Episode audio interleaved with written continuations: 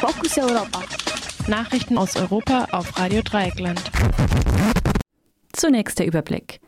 Einigung bei Libyen-Konferenz. Sardinen demonstrieren gegen Salvini. Heftige Auseinandersetzungen zwischen Polizei und DemonstrantInnen in Beirut. Athen, Polizisten schauen zu, wie Neonazis einen Korrespondenten zusammenschlagen. Leichter Rückgang der Mieten bei Neuvermietungen. Und nun zu den Themen im Einzelnen.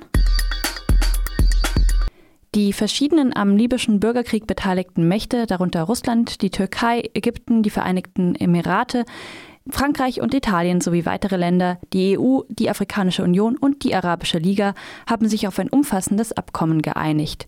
Das gestern in Berlin unterzeichnete Abkommen umfasst mehr als 50 Punkte. Das Waffenembargo der UN soll nun eingehalten und ein Versöhnungsprozess gestartet werden. Die Milizen sollen entwaffnet oder in den staatlichen Sicherheitsapparat eingegliedert werden.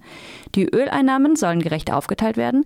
Jeden Monat soll zudem ein Folgetreffen stattfinden, auf dem auch festgestellt wird, wer das Abkommen verletzt hat.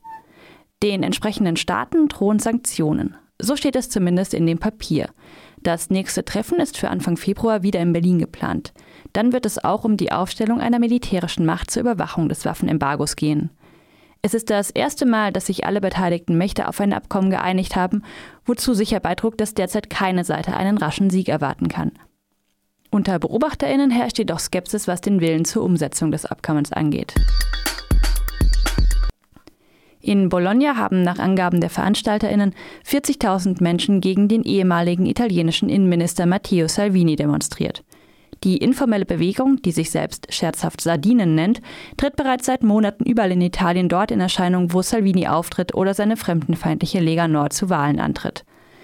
Entsprechend dem Namen werden auf ihren Demonstrationen immer wieder Plakate in Fischform oder mit aufgemaltem Fisch hochgehalten. Die Idee dahinter ist, Plätze so dicht wie eine Sardinendose zu füllen, damit die Rechten keinen Platz für ihre Auftritte haben. Das funktioniert oft recht gut. Aktueller Anlass waren Wahlen in der Region Emilia-Romagna, wo Salvini mit seiner Lega die sozialdemokratische Regierung ablösen will. Die Emilia-Romagna ist seit dem Ende der Mussolini-Diktatur eine Hochburg der Linken in Italien. Salvini ist vor allem für seine harte Haltung gegenüber Flüchtlingen bekannt. Die von ihm geführte Lega Nord war ursprünglich eine separatistische Partei des reicheren Nordens.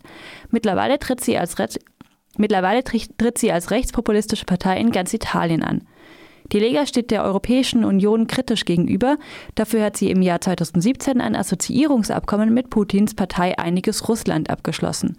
Offenbar hat die Lega auch finanzielle Unterstützung aus Russland bekommen, was Salvini aber entschieden bestreitet. Das Wochenende über lieferten sich Demonstrantinnen und Polizei heftige Straßenkämpfe in der libanesischen Hauptstadt Beirut.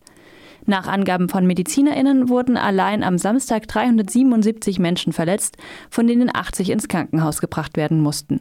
Seit drei Monaten wird im ganzen Land immer wieder gegen das marode politische System demonstriert.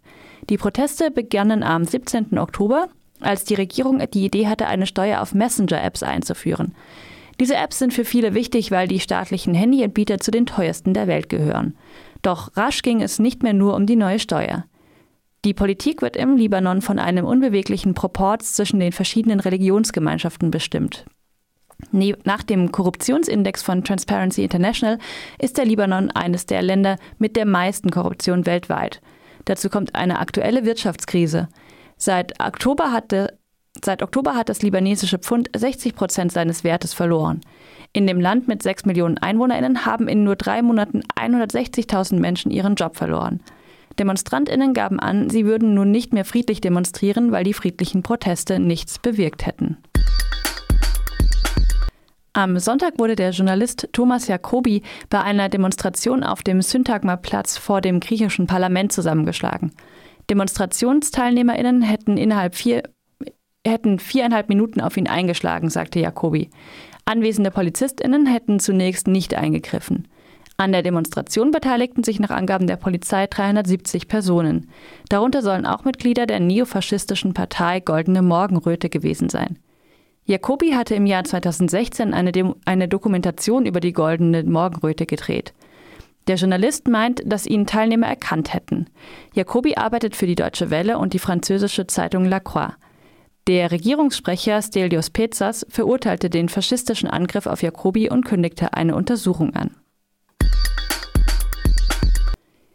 Der vom Unternehmen F&B erstellte Index für Neuvermietungen ist im vierten Quartal 2019 gegenüber dem Vorjahresquartal erstmals seit Jahren leicht gesunken. Der Rückgang beträgt 0,3 Prozent. In elf der, der 50 teuersten Städte gingen die Mieten bei Neuvermietungen zurück. Erhöhungen bei bestehenden Mietverträgen werden nicht berücksichtigt.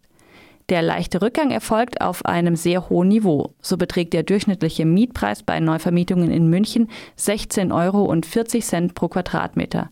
Mithin kosten 50 Quadratmeter Wohnung in München im Durchschnitt über 800 Euro pro Monat. Ob der leichte Rückgang eine Trendwende anzeigt, ist fraglich. Gleichzeitig stiegen die Kaufpreise für Einfamilienhäuser und Eigentumswohnungen weiter kräftig an. Fokus Europa. Nachrichten aus Europa auf Radio Dreieckland.